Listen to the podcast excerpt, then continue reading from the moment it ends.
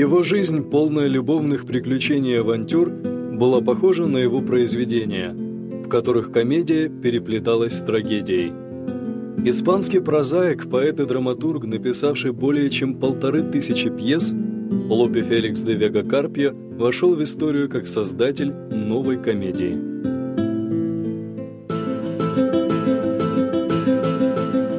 Лопе Феликс де Вега Карпьо появился на свет в 1562 году. Его отец, крестьянин по происхождению, перебрался в Мадрид, где освоил золотошвейное ремесло. Скопив необходимую сумму денег, он купил патент на дворянское звание и постарался дать сыну образование, достойное дворянина. Лопе учился сначала в Иезуитском колледже, затем в университете Алькала де Энарес и в Королевской академии. Уже в раннем детстве Лопе отличался феноменальной восприимчивостью к наукам, способностью к языкам и литературными талантами – в 10 лет он сумел перевести с латинского поэму Клавдиана «Похищение Прозерпины», а в 13 сочинил первую комедию «Истинный любовник», которая была тут же поставлена на сцене и даже имела успех. Тяга к приключениям проявилась у мальчика довольно рано. Уже в 14 лет он вместе с товарищами сбежал в Острогу, но беглецов разыскали и вернули домой. Какое-то время юноша сложил пожому епископа Херонима Манрике, затем добровольцем ушел в армию и участвовал в походе на Азорские острова. Но сцена продолжала манить к себе одаренного юношу, и он вернулся в Мадрид, чтобы писать для театра. Вскоре молодой драматург стал своим человеком за кулисами и влюбился в популярную актрису Елену Асорио, дочь театрального антрепренера. Интрижка с замужней дамой длилась около пяти лет, но в конце концов ветреная актриса нашла себе нового, более богатого поклонника. Покинутый любовник отомстил изменнице весьма оригинальным способом. Он написал несколько злых эпиграмм в ее адрес и распространил среди актеров. В ответ Елена Ассория подала на него в суд за клевету, и в 1588 году Лопе де Вега был приговорен к изгнанию из столицы на 8 лет. Через три месяца после оглашения приговора суда Лопе де Вега женился на Изабель де Урбина, дочери придворного Герольда, а еще через три недели отплыл на борту галеона, входящего в состав непобедимой армады. Но даже находясь на палубе корабля, драматург продолжал творить. Во время похода им была создана поэма «Красота Анжелики». После поражения непобедимой армады Лопе де Вега поступил на службу к герцогу Альба и вместе с женой поселился в Валенсии.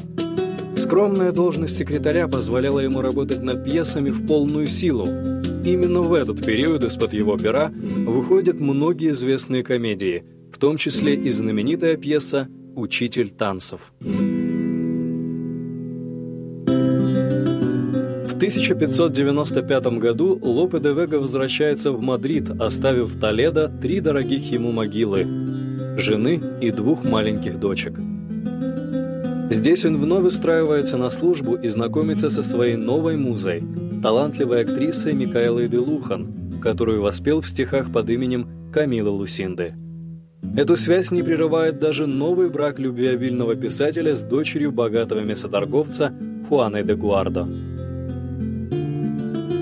Все эти годы Лопе де Вега не прекращает писать для театра. Комедии интриги и комедии плаща и шпаги, вышедшие из-под пера Лопе де Вега, шли на расхват. Иногда он писал по заказу с фантастической скоростью, трехактную комедию за 2-3 дня – Популярность драматурга достигла вершины. Его называли Колумбом поэтических Индий и Фениксом испанского остроумия. По словам Сервантеса, великий Лопе де Вега стал самодержцем в театральной империи. В первом десятилетии XVII века в творчестве драматурга усиливаются религиозные мотивы.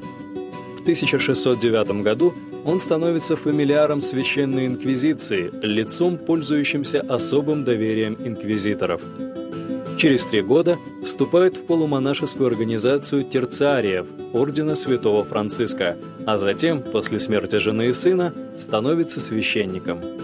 Однако сан не мешает ему заниматься литературной деятельностью.